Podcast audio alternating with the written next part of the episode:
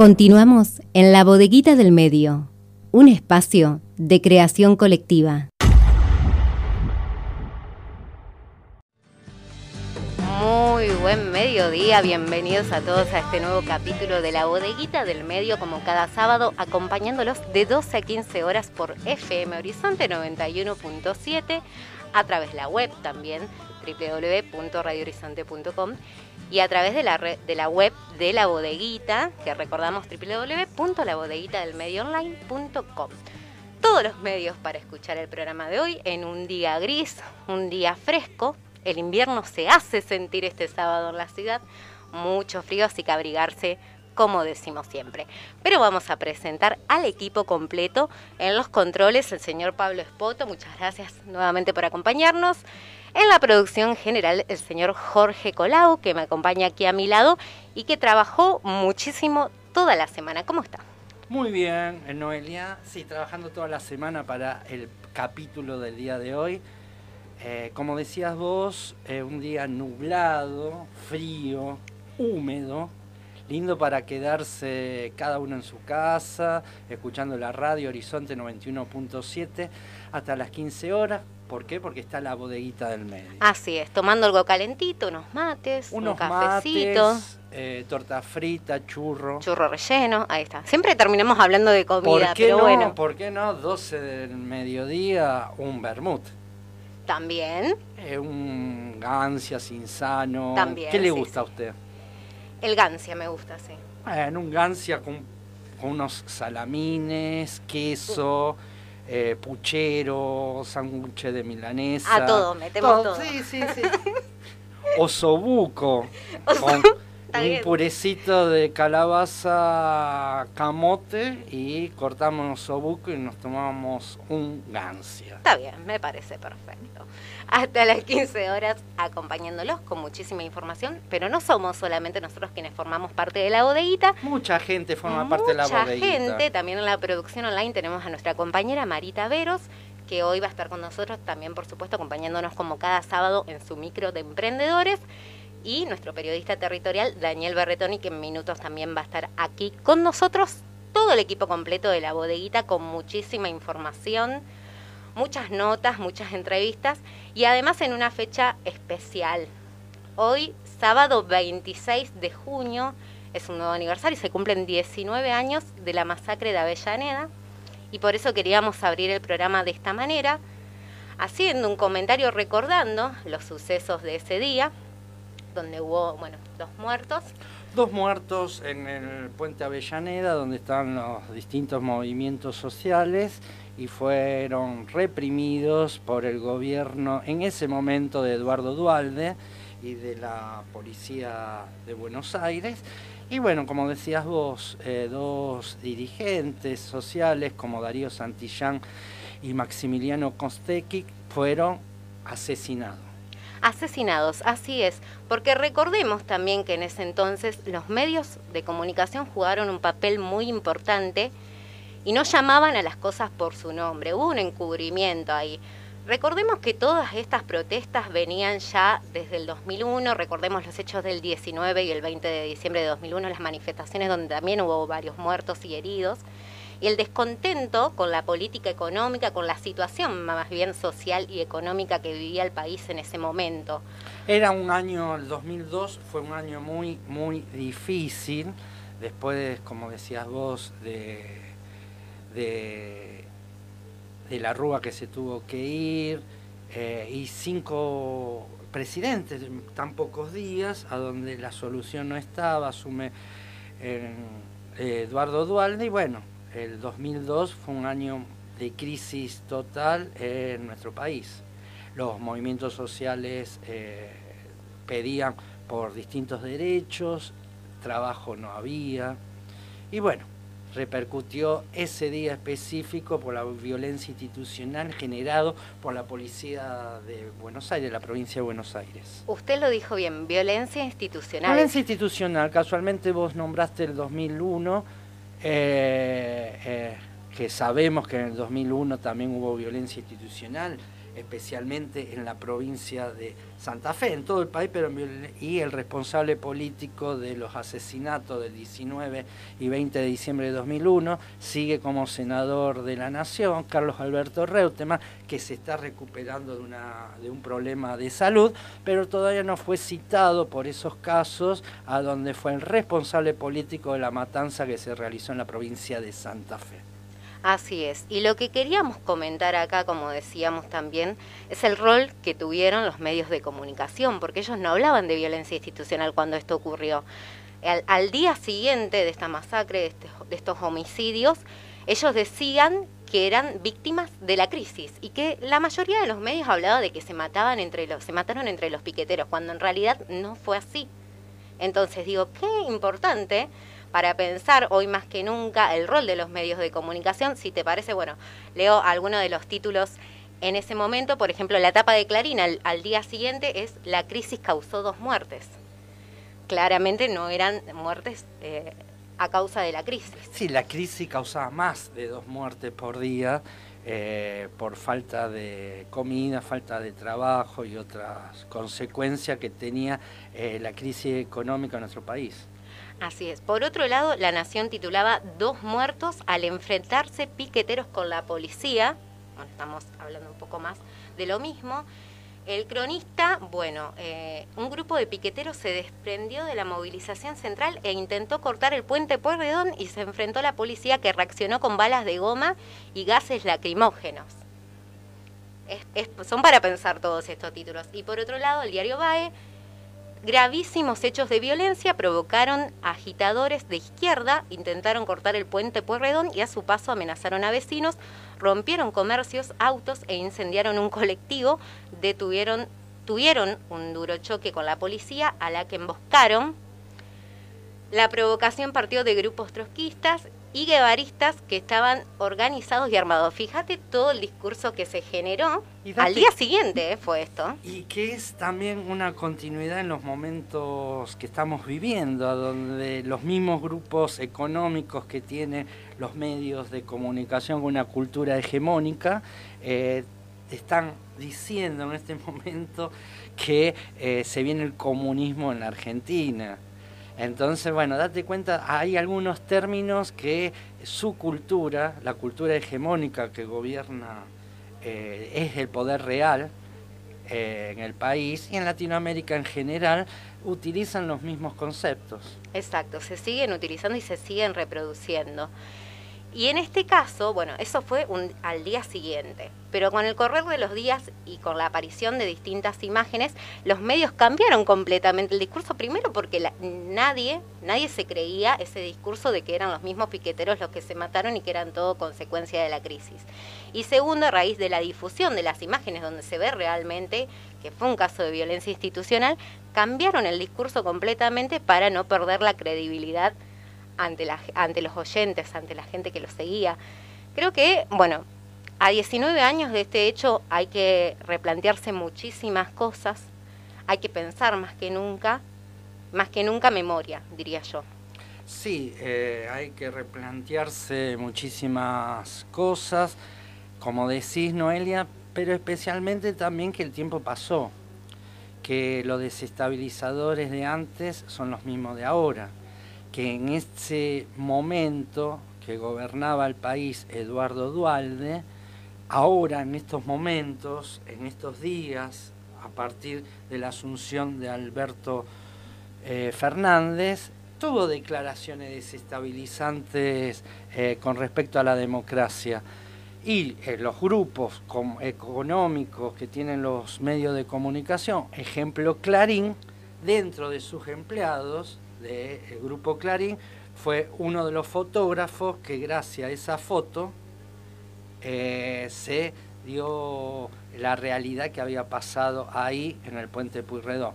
Y también hay que detallar que como nombraban los movimientos piqueteros, los piquetes se hacían porque era la única forma de protestar. Un desempleado, un desocupado, ¿cómo se manifiesta si no tiene un gremio que lo defienda?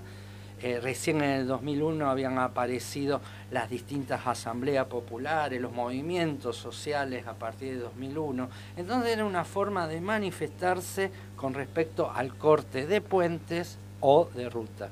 Así es, así es. Por eso, bueno, queríamos abrir el programa con esta fecha especial y haciendo un comentario. Pero también no podemos dejar de mencionar, bueno, esta semana hemos tenido eh, una partida, estamos hablando de Horacio González, que fallecía el día martes, y bueno, queríamos hacer una, un pequeño homenaje o por lo menos un, recuerdo de parte de la bodeguita del medio. Sí, un sociólogo que muy sensible a las cuestiones sociales, que falleció, eh, que perteneció y estaba trabajando en la Biblioteca Nacional, en la parte de publicaciones, y bueno, muy conocido especialmente en los años de ese programa clásico que hubo en los medios eh, televisivos que fue 678, que participaba constantemente, igual que en página 12, las contratapas de él en página 12 eran un clásico leerla, especialmente los fines de semana. Exacto, bueno, una gran pérdida que hemos tenido y desde la bodeguita del medio lo recordamos entonces. Lo en este recuerdan muy bien sus alumnos de la facultad también. Digo que, bueno, eh, si uno ingresa a la web de la bodeguita va a poder encontrar una nota particular sobre este hecho y además los distintos mensajes que aparecieron en las redes sociales, porque bueno, a partir de que se conoció la noticia de su fallecimiento, distintas personalidades hicieron comentarios en Twitter y todos lo recordaban con muchísimo afecto, con mucho cariño. Así que bueno, ahí, ahí van a poder encontrar y leer parte de esos mensajes que compartieron a través de las distintas redes sociales. Mucho contenido en el programa de hoy vamos a tener a partir de, bueno, de esta introducción que hicimos, a donde hay columnistas, eh, distintos micros que están en los distintos capítulos de la bodeguita del medio. Y llegamos de casualidad para los columnistas, porque vine, fui, vine al centro porque me olvidé lo principal para hacer un programa ah, eh, como lo estamos haciendo en pandemia, donde por protocolo no tenemos invitados, en el piso, como acostumbramos desde hace 23 años. Eh, desde marzo del 2020, del año pasado, estamos trabajando sin los invitados en estudio. Entonces me, me olvidé el celular, a donde está la agenda. Qué gran problema, porque digo, bueno, uno hoy es mucho más dependiente del celular, pero como bien lo comentaba, al hacer un programa, al ser todas entrevistas telefónicas, es fundamental el celular, así que bueno, estuvo las corridas ahí entre que iba a buscarlo, lo cargar para que tenga eh, la batería completa para hacer los llamados por el tema de agenda también, y me lo olvidé, entonces me trasladó un amigo Sí, que, tenemos un nuevo oyente, Miguel Ángel. Miguel Ángel, le mandamos un saludo a Miguel Ángel del taxi 1755. Así es, que nos está escuchando. Me está escuchando, un saludo enorme. me llevó a mi casa, después trajo, eh, me trajo al centro, le mandamos saludo a Miguel Ángel, músico. ¿Es músico? Músico, tecladista, que estuvo en un grupo eh, por los 80, no, un poco antes, eh, que se llamaba eh, Green Cat. Green Cat. Green Cat. Acá nuestro columnista dice conocidísimo. Ahí está Daniel Berretoni, que ya llegó a los estudios, diciendo que lo conoce, lo conoce al grupo. Bueno, ¿qué más? Bien, vamos a hacer un recorrido por todos los micros que vamos a tener en el día de hoy. Ya que hablaba, que se presentaba, tenemos a nuestro columnista, a nuestro periodista territorial, Daniel Berretoni, que va a seguir conversando sobre la ley de agrotóxicos. Eh, en este caso, bueno, vamos a tener una entrevista con Mauricio Cornaglia, que forma parte de la multisectorial que tuvimos la semana anterior.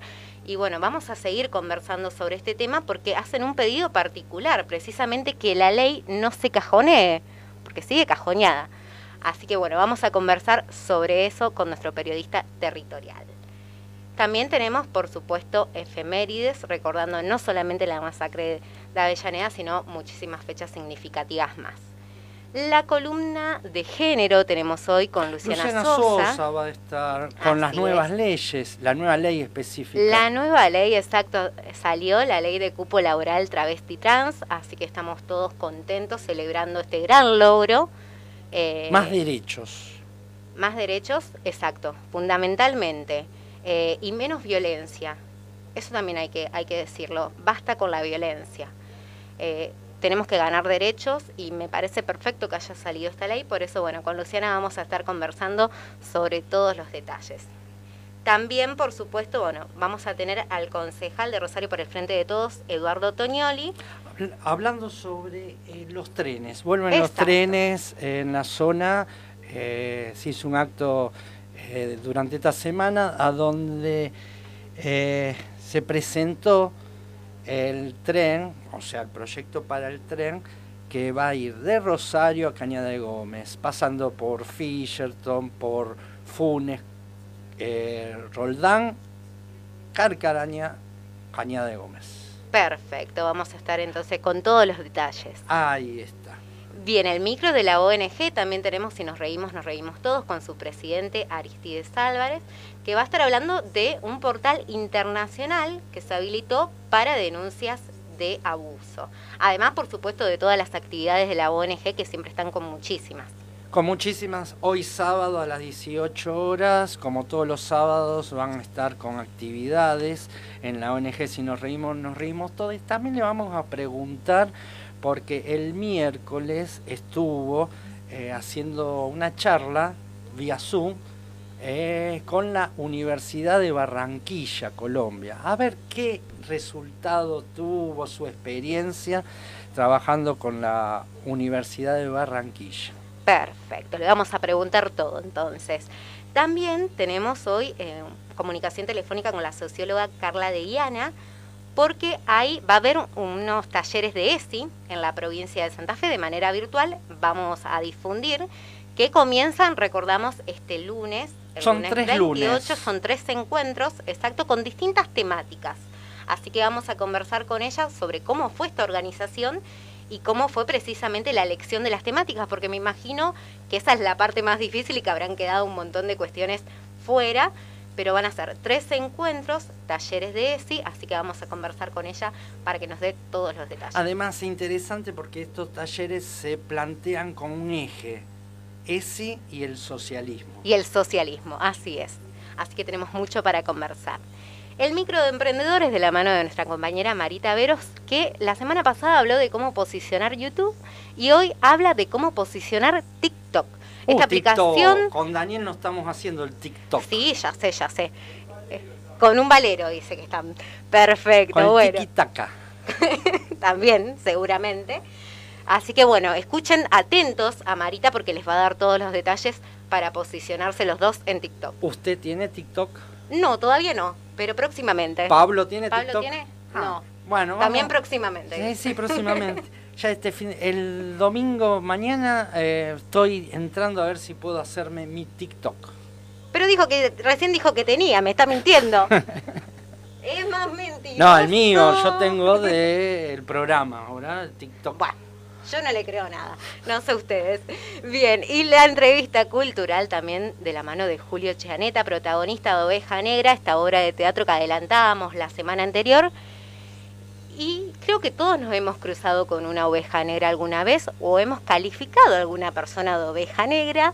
Así que vamos a ver de qué trata esta obra de teatro que estrena esta noche a las 20 horas. La semana pasada me preguntó por la oveja negra, si yo conocía una oveja negra, y le comenté del grupo. Del Oveja grupo, Negra. exacto. Lo vamos vam- a pasar hoy. Vamos a tener un tema de o el grupo Oveja Negra. Así es. Todo esto tenemos en el programa de hoy, muchísima información, la bodeguita del medio, que bueno, ya cada vez está más cerca de cumplir los 25 años. 25 años, eh, ya eh, a principio de agosto vamos a anunciar. Anunciarlo, perfecto. Es un vicio la bodeguita. Es un vicio, la bodeguita todos los sábados de 12 a 15 es un vicio. Exacto, y hablando de vicio, bueno, Charlie dice, tu vicio, así que lo escuchamos a él. Ahora también estamos en la web www.labodeguitadelmedioonline.com.